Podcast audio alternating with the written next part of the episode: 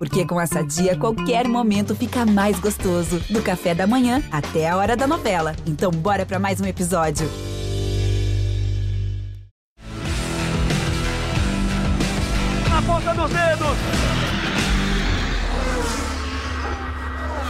Hora de velocidade no GE.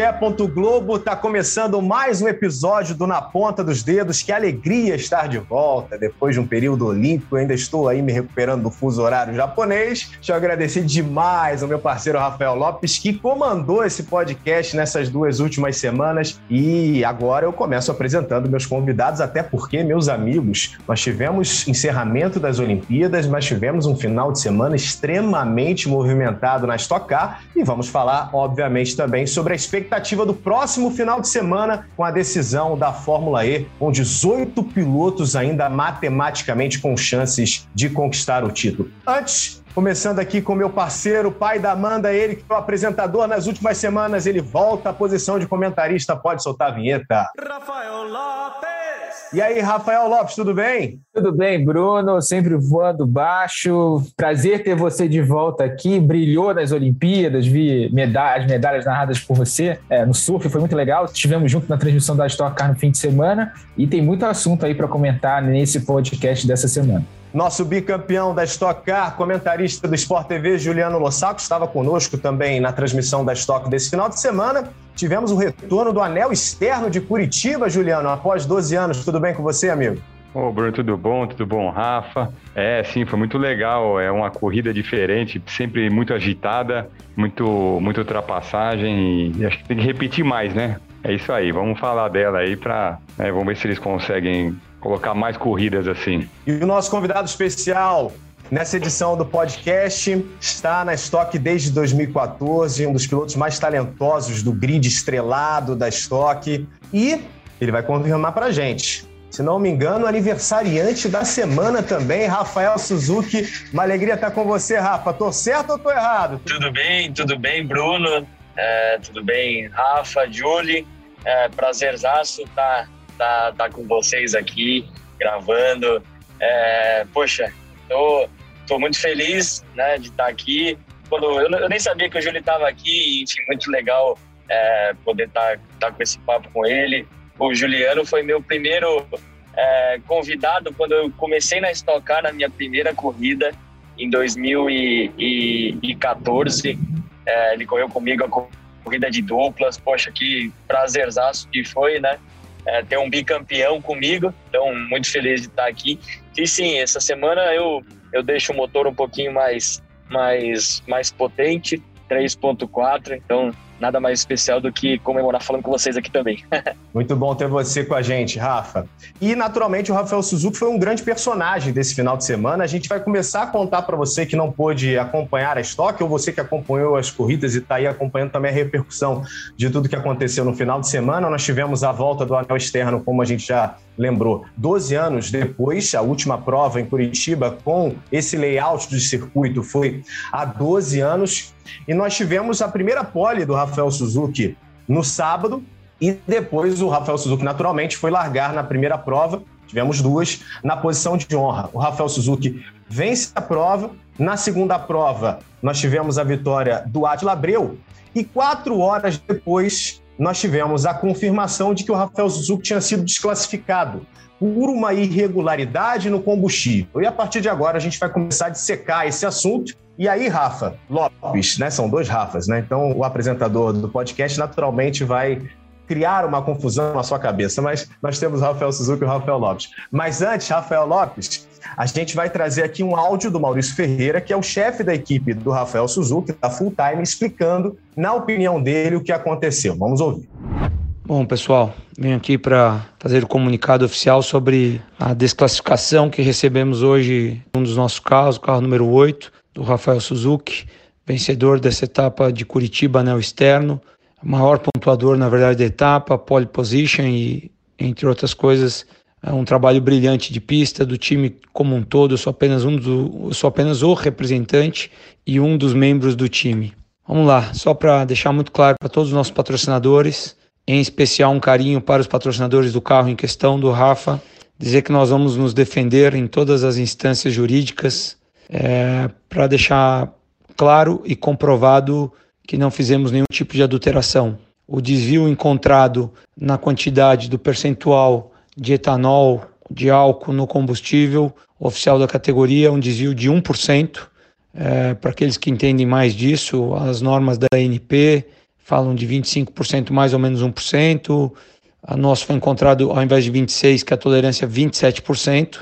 E aí o técnico estava aqui e fez um relatório, os comissários técnicos acabaram optando pela desclassificação.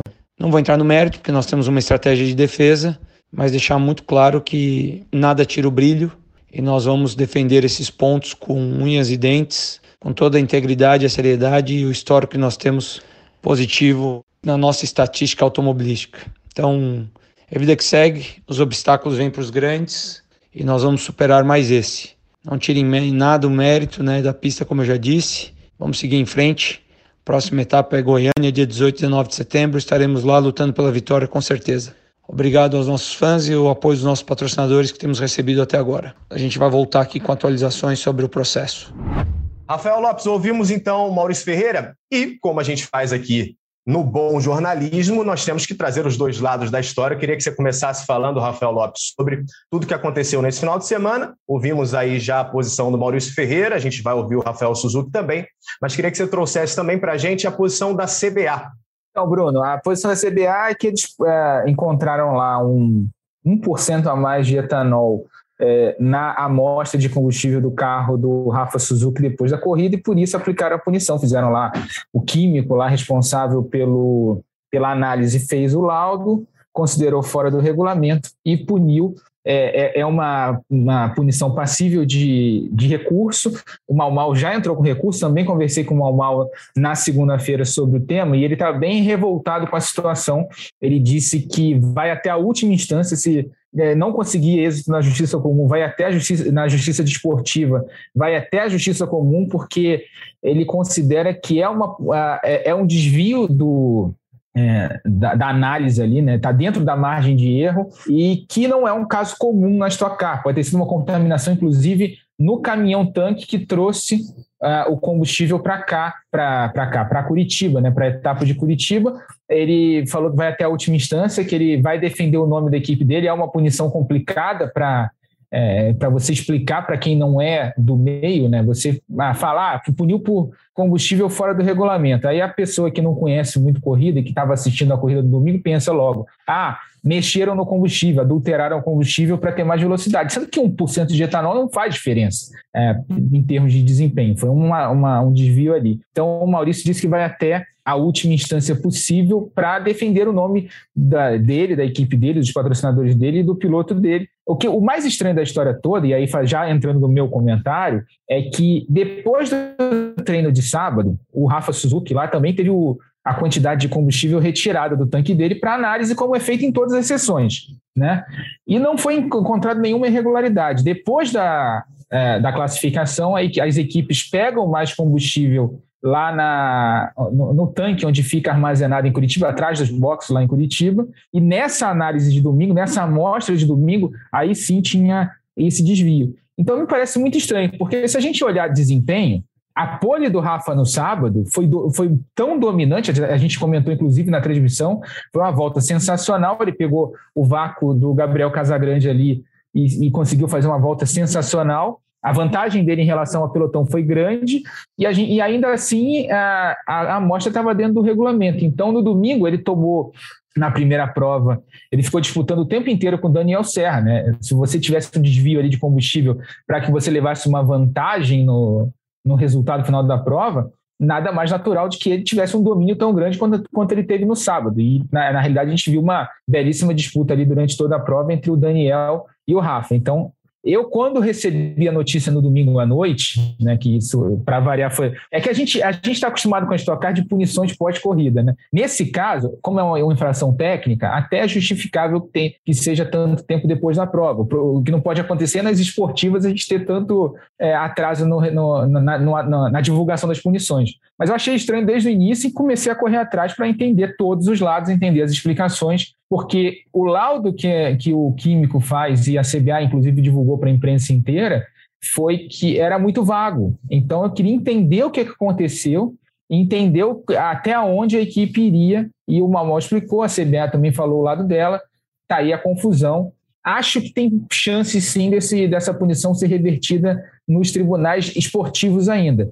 Vamos ver. Isso já tem alguns históricos no passado, numa etapa de 2019, por exemplo, a equipe do Meinha, a RC, chegou a ter um, um desvio de 1% de densidade e os comissários consideraram que estava dentro da margem de erro. Então, você tem alguns precedentes aí para não julgar dessa forma.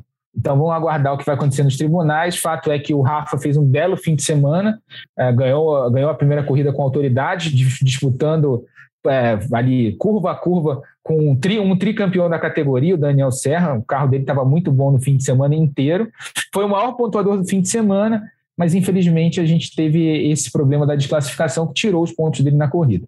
Pois é, Rafa Suzuki, é, acho que seria legal para a gente começar essa conversa com você, dividindo né, duas partes esse final de semana. Primeiro, uh, o teu desempenho foi espetacular. Você faz a sua primeira pole na estoque no sábado, você vence a corrida, a primeira, depois, mesmo assim, você consegue um bom resultado na segunda, o que nem sempre acontece com o vencedor da primeira, porque às vezes quem acompanha a Stock Car sabe, às vezes o piloto e a equipe se preparam para vencer a primeira prova e não conseguem ter um bom rendimento na segunda, mas mesmo assim você conseguiu. Horas depois vem esse banho de água fria, que naturalmente deve estar sendo difícil né, de digerir até agora, com essa desclassificação. Rafa, conta para gente uh, e para quem está acompanhando o podcast, como foi o seu final de semana como um todo? Bom, é, primeiro, obrigado pelas palavras de de, sobre a questão da performance, sobre o, o desempenho na pista. É, eu sinto muito feliz, né, pelo que a gente conseguiu é, alcançar durante todo o fim de semana, é, desde os treinos, da classificação. É claro que largar em primeiro sempre tem aquela pressão extra de aquela responsa de brigar pela vitória. E eu, puxa, eu estudei pra caramba, analisei com a, com a equipe depois da classificação todos os cenários possíveis, né? como largar, como se defender, como tentar é, abrir um gap, e, e, tudo se encaixou é, da melhor forma possível no, no, no, domingo, né? Na corrida 1, na corrida 2 foi muito lucro ter conseguido largar em décimo, chegar em quinto. Então, assim, é, foi um fim de semana o meu melhor na estoque, sem dúvida nenhuma, a minha segunda vitória. É, assim, um fim de semana de tudo deu certo, né? Até a hora até essas horas, né, depois da corrida, que a gente recebeu essa essa notícia, que foi um baque, tá? É, a gente ficou assim meio que da onde de onde veio isso, né? Porque assim, é, imaginar algo em relação a combustível, né? Já que a gente não tem um nenhuma equipe leva seu combustível, nenhuma equipe usa uma marca diferente de combustível, um tipo diferente. Então foi algo que nos pegou assim muito de surpresa, tá? É, claro que na hora ali a gente já começou a tentar aprender, estudar, como disse o Maurício, sobre o assunto, né? Porque a gente não tem conhecimento. É, o, o, o, Juliano sabe como que é na estoque. A gente nem em motor a gente tem acesso é, a mudanças, né? A gente não muda configurações no motor. Quem faz isso é a empresa responsável pela por todos os motores dos Toyotas, do Chevrolet, que é a JL da família Giafone, né? Então a gente não, não tem esse esse controle e que assim eu acho que nada apaga o, o, o, o resultado em pista, né? Foi uma corrida limpa, foi uma corrida super disputada, um prazer assim é enorme estar disputando uma corrida contra um tricampeão, né? Que é o que é o Serrinha tanto na corrida 1 quanto na corrida 2 a gente disputou. Eu acabei passando até a corrida 2 de novo ali, uma posição para cá ou para lá com o Serrinha, e no fim acabei chegando em quinto, ele em sexto. Então, poxa, foi muito legal ouvir do Serrinha que, que, que veio me parabenizar. Né? Para mim, isso, isso tem muito valor, muita importância. Né? E nada apaga, né? de novo, nada apaga. É claro que agora é um processo burocrático, literalmente, é, a full time, o Maurício, como representante, vai cuidar de tudo isso, já está cuidando, levantando todos os detalhes, a nossa defesa, né, para que a gente possa reverter isso. Mas, claro, sem, sem ficar apontando o dedo em fulano, ciclano ou beltrano, não é isso que a gente quer. A gente quer provar uma inocência, é muito mais que um resultado em pista, é, é muito mais que os pontos conquistados, né? É uma questão de integridade. na minha cabeça, na nossa cabeça, é, mas eu, claro, dizendo por mim, eu não acho que eu mereço essa essa essa desclassificação, essa mancha. Então, assim, é, eu não quero pagar por algo que a gente não não não fez, tá? Então, eu espero que um dia isso seja um, uma confusão que foi esclarecida, enfim, e a gente sabe que ninguém faz isso para prejudicar ninguém, né? Então, a minha a minha a minha expectativa é essa. Agora, mas a gente sabe também que não é de um dia para o outro. A gente precisa ter calma, né? Precisa ter respeito por todos envolvidos, principalmente para poder seguir esse processo da forma como tem que ser, da forma transparente, que a gente consiga aí, depois de um tempo que eu não sei quanto tempo vai demorar, ter o que a gente merece e não pagar por algo que a gente não não fez. Então esse é o, é o meu ponto de vista da história, tá? É, eu acho que de novo nada vai apagar o que foi, o trabalho em equipe, né? Uma evolução constante que que, que eu venho tendo na estoque é a minha segunda vitória. Então eu quero crescer, quero brigar ali com o Serra, com o Casa Grande, quero brigar com os melhores, quero brigar um dia pela ponta da tabela. Então isso internamente não não, não muda, né? A evolução, eu, eu digo que mais difícil de chegar nesse nesse topo de brigar com os caras bons é se manter, né? Agora é continuar trabalhando, tem agora um, um gap até a próxima corrida em Goiânia para que a gente consiga colher ainda mais bons frutos. Não vai ser fácil, a estoque é um décimo para cá, para lá, que muda tudo, mas eu acho que o fato da gente ter conseguido emplacar um fim de semana aí, digamos, perfeito, faz a gente ter confiança. E, poxa, eu só tenho a agradecer ao time, claro, os parceiros, mas o time sempre confiou no meu trabalho, mesmo quando a gente não aparecia ali, sempre brigando pelas primeiras posições. Então, foi muito legal ter, ter conseguido retribuir essa confiança deles e, e conseguido entregar no, no fim da corrida. O Juliano, você teve uma trajetória belíssima na Stock. Queria que você falasse um pouco se você se recorda de algo parecido durante a sua trajetória, com você especificamente ou com algum piloto da sua época, como é que você tem observado todo esse andamento? É claro, né, Juliano? O Rafa, a Full Time, quem está envolvido nessa situação tem todo o direito de buscar agora uma resposta na justiça. A CBA também vai ter a posição dela. Para o fã, para quem gosta de velocidade, para quem gosta da estoque, é claro que há um cansaço, né? Porque mais uma vez a gente está vendo um processo de judicialização do esporte, né? De um resultado esportivo que quem acompanha na televisão vê um vencedor e depois esse vencedor muda. Enfim, todo mundo sabe que faz parte do esporte a motor, mas que por vezes vem em excesso, dependendo da categoria.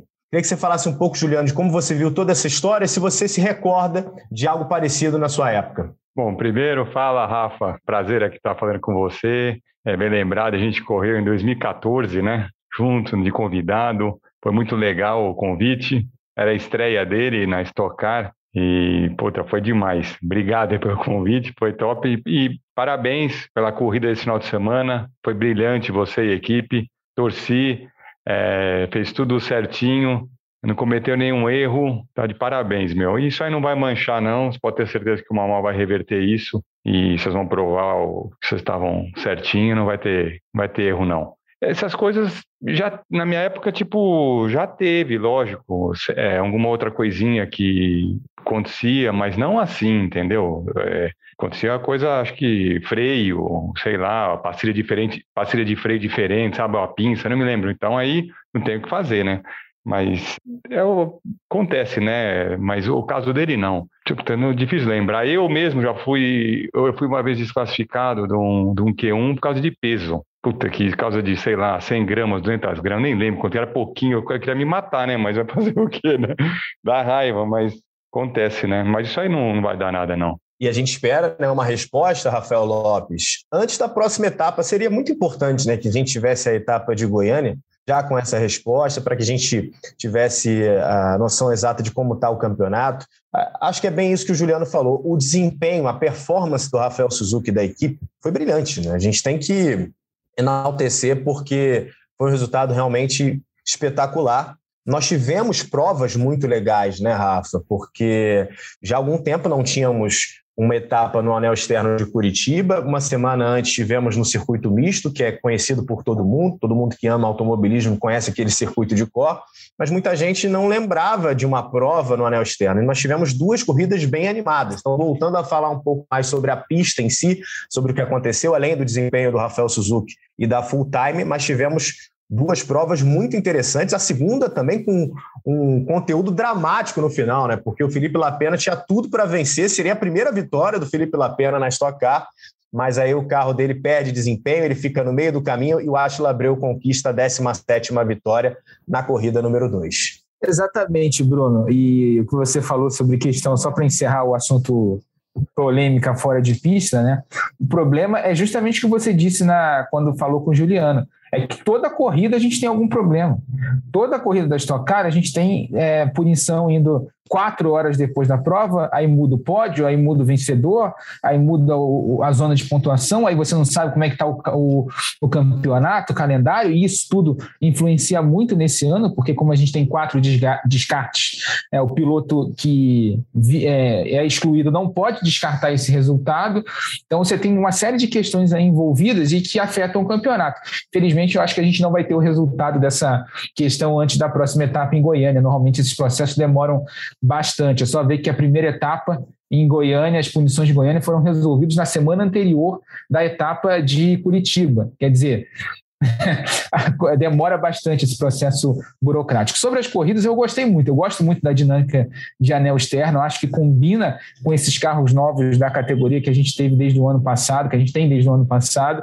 A gente teve corrida, corridas muito próximas ali, os pilotos disputando ali, trocando de posição, boas disputas. Ali tem, é, toda a volta você tinha alguém tentando ultrapassar alguém. Acho que pensando no entretenimento do cara que está em casa, ou do cara que vai para a arquibancada, quando as arquibancadas forem novamente liberadas para o público estar presente, né? a gente não tem ainda público por causa da pandemia, acho que diverte bastante. É uma etapa que você não consegue parar de olhar para a televisão. Você fica olhando para a TV do início ao fim, da largada à última volta. E é, o Rafa fez uma grande prova, uma grande disputa com o Daniel Serra na primeira prova, e depois disputou de novo com o Dani na segunda corrida. Eles ficaram travando é, disputa de posição tanto pela vitória na primeira, tanto pelo quinto lugar na segunda prova.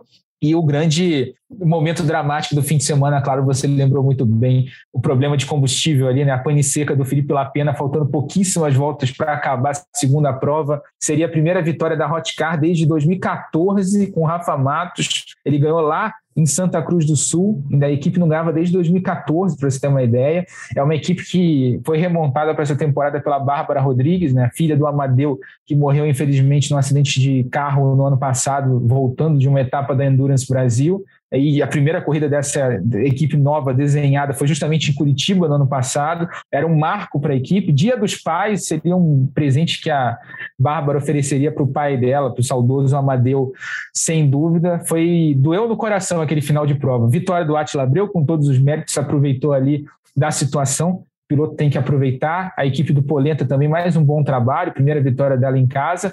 Mas fica, acho que todo mundo que gosta de corrida, mesmo o pessoal que trabalha na Stock Car, ficou com aquela dorzinha no coração de ver o Lapena e a Hotcar abandonando, faltando pouquíssimas voltas para acabar a prova, era uma vitória certa. Queria saber do Rafa, só aproveitando, estava falando do anel externo, só para. O que, que você achou da dinâmica da volta do anel externo? Você achou uma boa? O que, que você. Visão de piloto, como é que você viu a corrida? É, assim, só fazer um parênteses sobre esse assunto da Hotcar do Lapena, era o cenário perfeito. Tenho muita consideração pela Hotcar, a equipe que eu corri em 2018 e 2019, antes de, de, de estar na full time. Então, putz, assim, eu trocaria esse quinto lugar, eu chegaria em sexto para poder é, ver eles é, comemorarem essa vitória. Né? Assim, o Amadeu é um cara que acreditou muito no meu trabalho. Se eu estou na Stock Car até hoje, muito por causa desse, dessa confiança que ele teve. Então, assim, ficou um, um, Eu também fico com o coração partido por eles também.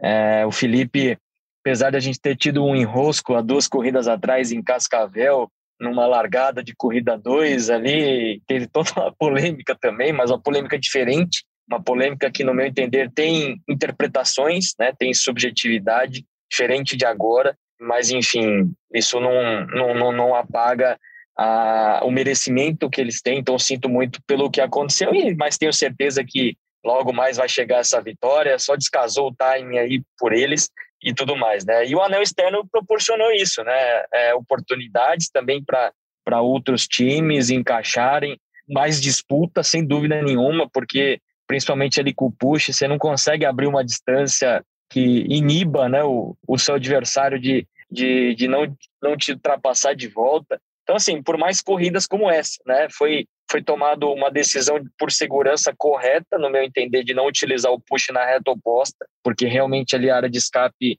no final da, da reta oposta, ali antes da, da última curva, é menor do que na curva 1, e isso não tirou o, o brilho das corridas, né? Então, acho que foi uma decisão certa, tanto da CBA quanto da, da, da promotora, de, de de deixar a corrida segura, mas com mais entretenimento, com mais disputas. E assim, é claro que eu vou dizer que eu, eu gostei, né? Que é, trouxe esse, esse monte de resultados aí, mas enfim, é, a, gente, a gente sabe que eu, quem está assistindo em casa quer ver disputa, quer ver portada, quer ver adrenalina, e é isso que vale. É claro que quem larga em primeiro que é a corrida mais chata do mundo, né? eu tava legal até a hora que o, o Serrinha chegou em mim e começou a me dar um calor ali.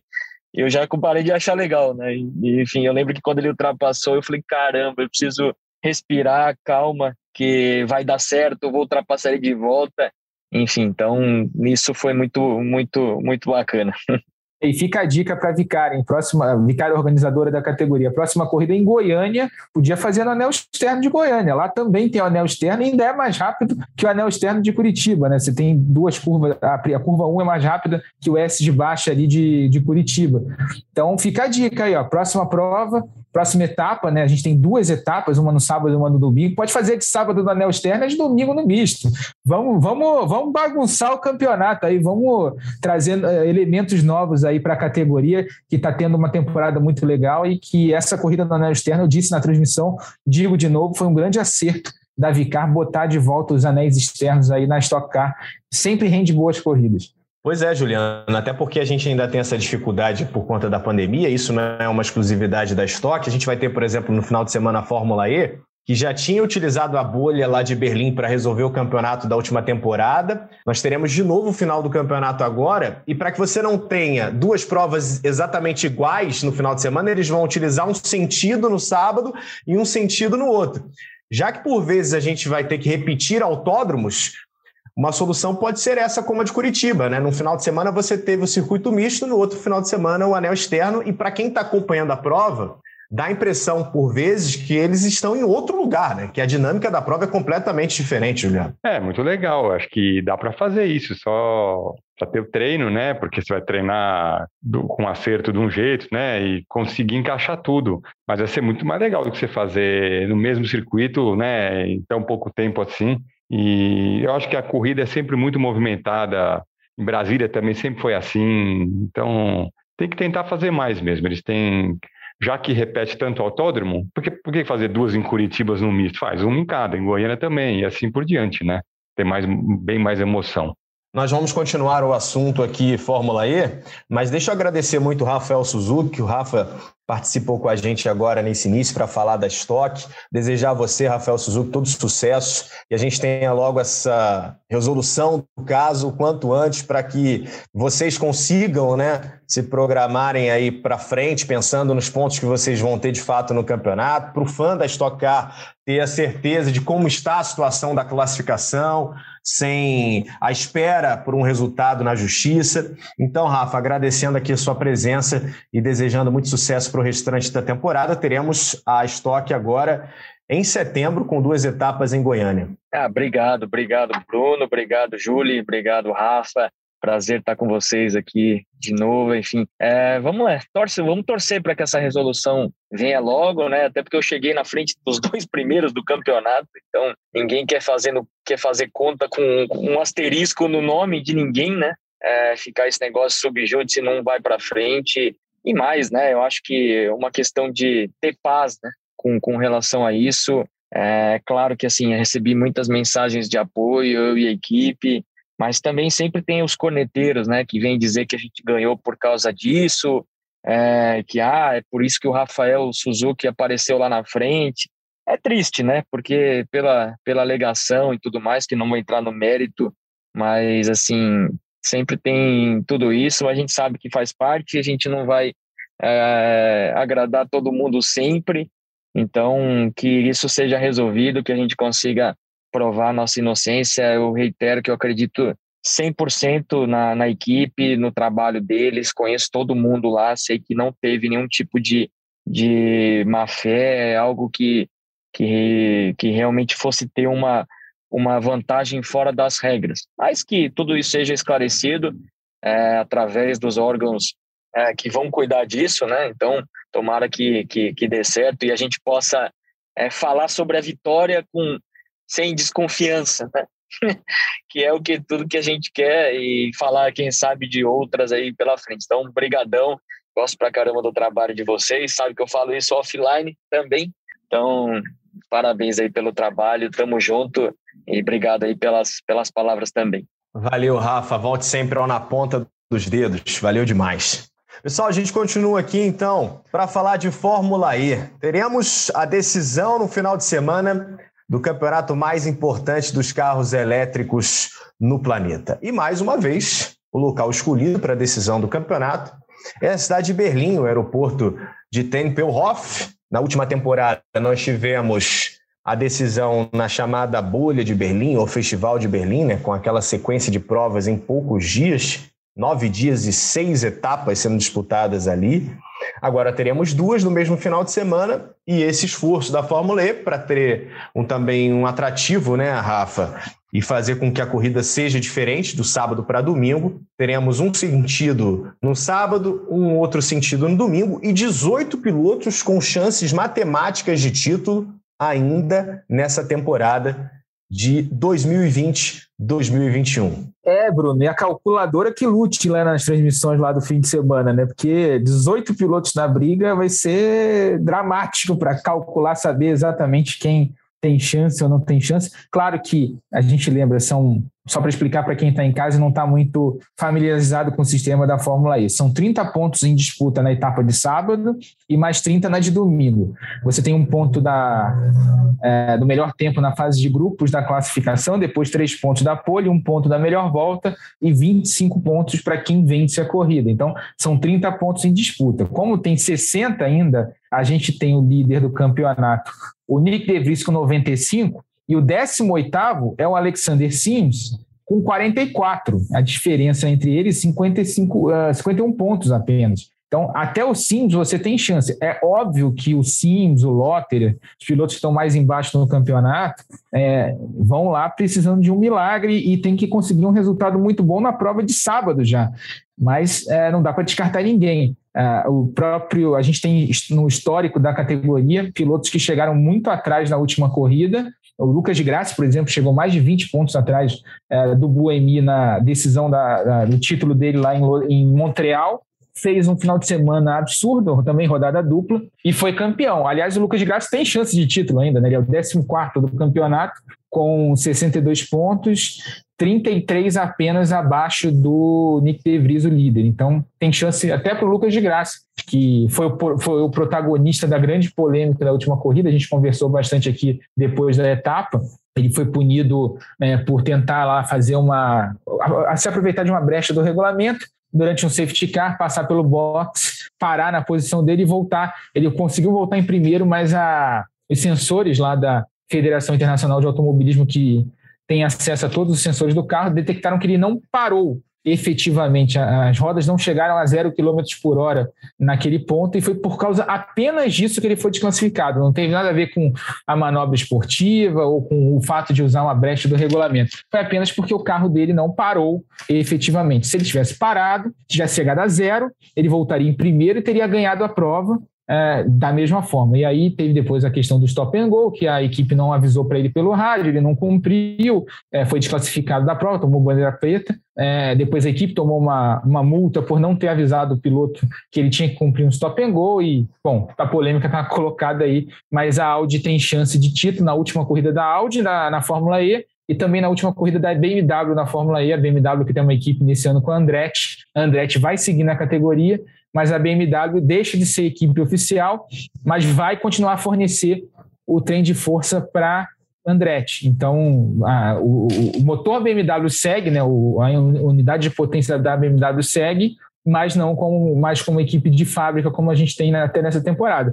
E essas duas corridas de Berlim prometem bastante. Essa história de fazer dois traçados, né, ida e, é, um na ida e um na volta, né, um para um lado, outro para o outro, inverter o sentido entre a corrida de sábado e a corrida de domingo, acho uma bela medida. E ó, lembrando do Festival de Berlim do ano passado, da bolha, das últimas seis provas, que eles também fizeram isso. Eles fizeram três, é, foram seis corridas, eles três traçados diferentes, um para uma rodada dupla, outro é, para cada rodada dupla eles fizeram um traçado diferente. Se a gente lembrar, quem se deu muito bem nesse Festival de Berlim foi o Antônio Félix da Costa, português, que também é candidato ao título. Ele está nesse momento na quinta posição do campeonato, a apenas 15 pontos do Nick De Vries. Então, é um nome para a gente ficar de olho no fim de semana. O Antônio Félix da Costa fez, ganhou uma corrida linda esse ano lá em Mônaco, né? Primeiro, a primeira vitória no EP de Mônaco no circuito completo lá no Principado. Então vale a pena ficar de olho também no Antônio Félix da Costa. Mas a gente tem Nick De Vries, Robin Frin, Sam Bird,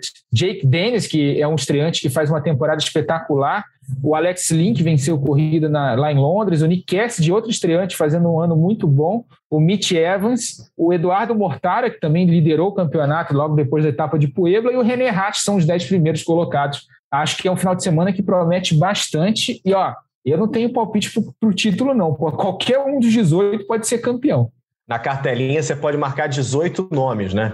É difícil mesmo, porque quando você tem essa possibilidade de até 30 pontos numa mesma etapa, você tem que incluir muita gente na matemática, mesmo que a gente saiba que quem está mais atrás tem às vezes uma chance mínima. Muitos deles certamente serão já cortados após a prova de sábado, né? Naturalmente no domingo, quando começarmos lá o treino oficial. Inclusive você vai ver as duas provas no Sport TV e vai ver também os dois treinos no canal Campeão. Naturalmente no domingo a gente já não vai ter mais 18 disputando o título, né? Essa conta já vai ser bem diferente. E, e, e assim, você falou da classificação que a gente vai mostrar tudo ao vivo nesse fim de semana, nas últimas etapas, por causa de programação de Olimpíada, a gente teve que mostrar o, o classificatório junto com a corrida, né? Mas nessa etapa a gente mostra o classificatório e a corrida ao vivo. Vale a pena ligar, acordar cedo para ver o classificatório. Por quê? A gente, como a gente tem 18 pilotos na briga e o formato do classificatório privilegia quem está atrás no campeonato, a gente pode ter sim reviravolta na, na disputa pelo título, já começando pela classificação. Os pilotos que começam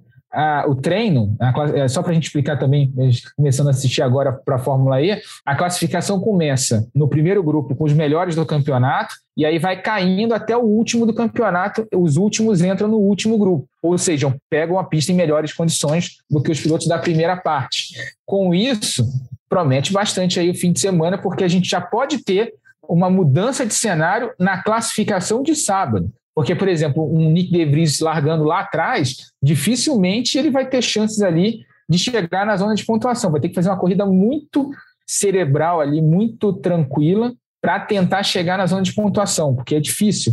É, o circuito de Berlim é um circuito de, de, alguns pontos de ultrapassagem, como todos da Fórmula E, mas tem trechos estreitos também. A gente viu muitos toques na última corrida lá em Londres, né, naquele circuito da Excel Arena, que parte dele era coberto, e vai, vai, vai todo mundo para tudo ou nada nessa última, nessas duas últimas provas. Então, para quem quer apenas fazer uma corrida regular para tentar manter ali a liderança do campeonato, ainda mais largando atrás, que fatalmente o Nick vai largar da, da décima posição para trás, salvo algum alguma, alguma situação excepcional, como um chuva depois do primeiro grupo, vai ser divertido aí para quem está em casa. Não, é por isso que eu disse, não dá para cravar um nome. Os pilotos que estão largando atrás têm chance sim de conseguir um bom resultado na primeira corrida e começar bem a corrida de domingo, a rodada de domingo, pensando no campeonato. Vai ser bem animado, totalmente imprevisível esse fim de semana em Berlim. Juliano, final de campeonato, e olha só que coisa interessante que a gente tem. Na Fórmula 1, Max Verstappen, um holandês lutando pelo título, pode ser o primeiro título do Verstappen. A gente tem na Fórmula E mais dois holandeses também lutando por um título que passou a ser mundial nessa temporada, agora com a chancela da FIA, né? Mesmo que já tratássemos os campeões da Fórmula E como campeões mundiais, até pelos os aspectos que esse campeonato traz, de circular o mundo inteiro, de ter pilotos de todo mundo, de ter equipes e montadoras de diversos continentes. Uh, mas é um momento muito especial para o automobilismo holandês. Você imagina numa mesma temporada termos um campeão holandês na Fórmula E e um campeão holandês na Fórmula 1 com o Verstappen. Já pensou, Juliano? É, ia ser muito legal, né? Porque o Verstappen tem, tá brigando, tem chances reais aí, e na Fórmula E também, acho que para o país vai ser muito bom. Mas na Fórmula E, esses 18 aí, que nem o Rafa falou, que tem chances de ser campeão, acaba que fica sempre entre os três primeiros, porque é muito difícil os primeiros também não terem todos terem problema, né? Então acaba que fica essa disputa aí.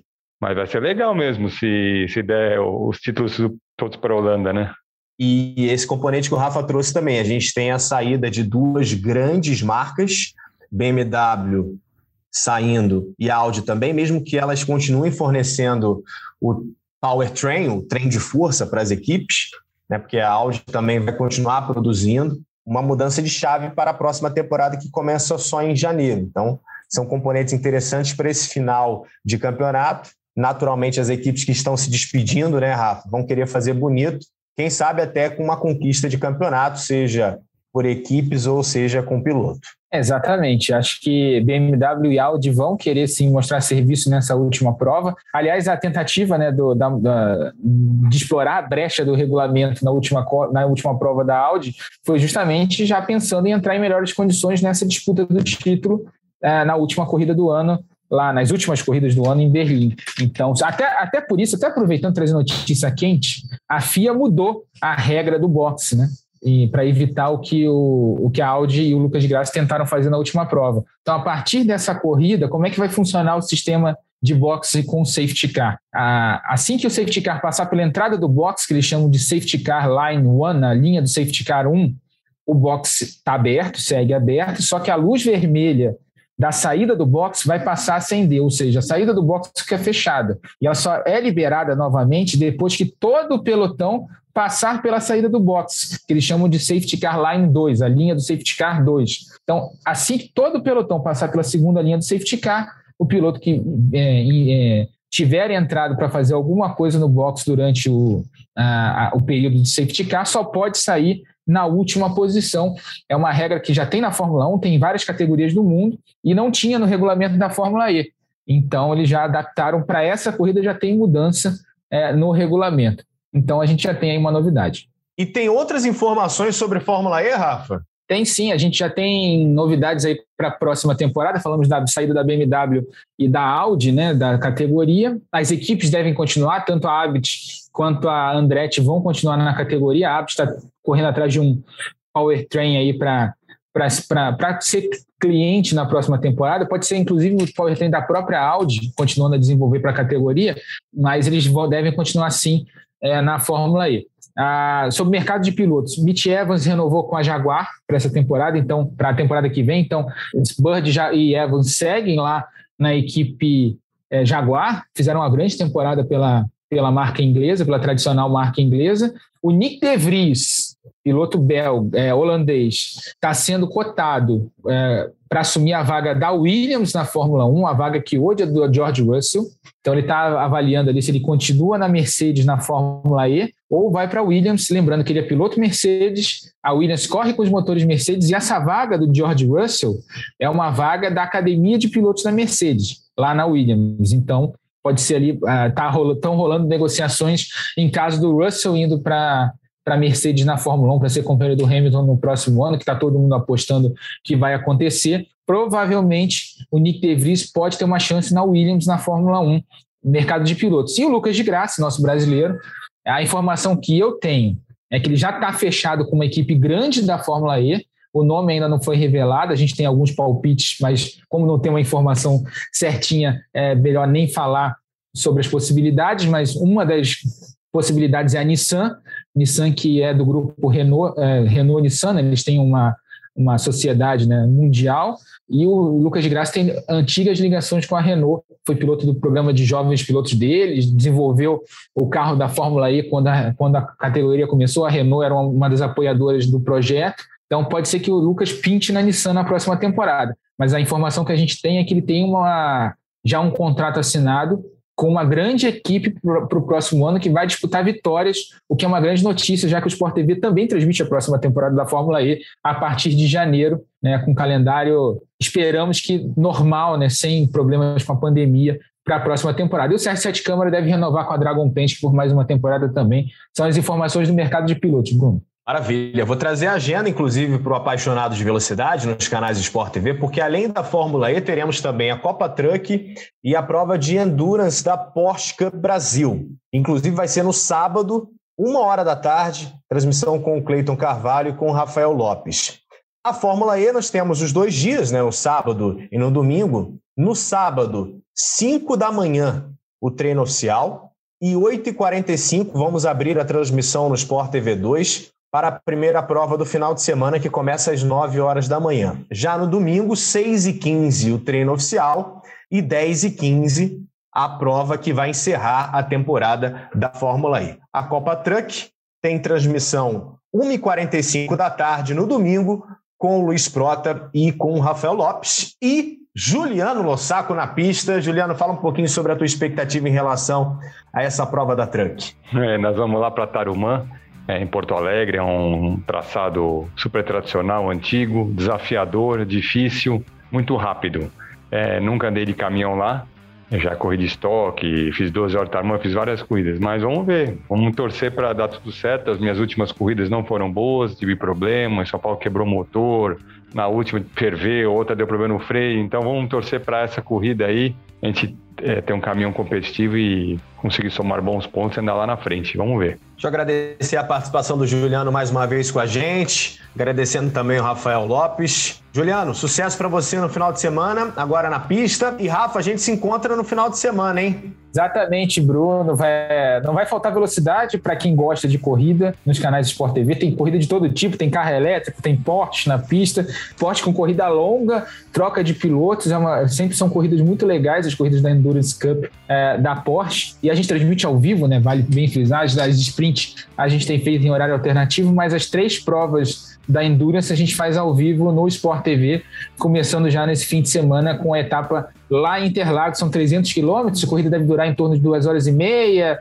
2 horas e 45, é, promete bastante, tem convida bons convidados aí, os pilotos convidam, os pilotos da Porsche regulares convidam pilotos de outras categorias ali para correr, tem bons convidados já confirmados, é uma prova que promete bastante. A Truck no domingo, que vem de duas corridas maravilhosas lá em Cascavel, a gente teve disputa do início ao fim, e Tarumã, um circuito muito rápido, também deve proporcionar boas disputas aí na Truck no domingo. E boa sorte ao Juliano, claro, que vai correr lá, na, lá, no, lá em Porto Alegre, lá em Viamão, né? pertinho de Porto Alegre. E a Fórmula E a gente já falou bastante, muito equilíbrio. E, ó, e se eu fosse você que está em casa ouvindo o podcast, acordava cedo no sábado, acordava cedo no domingo, porque a emoção já começa no treino classificatório. Esse treino classificatório de sábado e, e o treino classificatório de domingo prometem muita confusão, muita bagunça, muita disputa, porque vai valer como uma corrida. Quem se der bem nesses treinos tem boas chances aí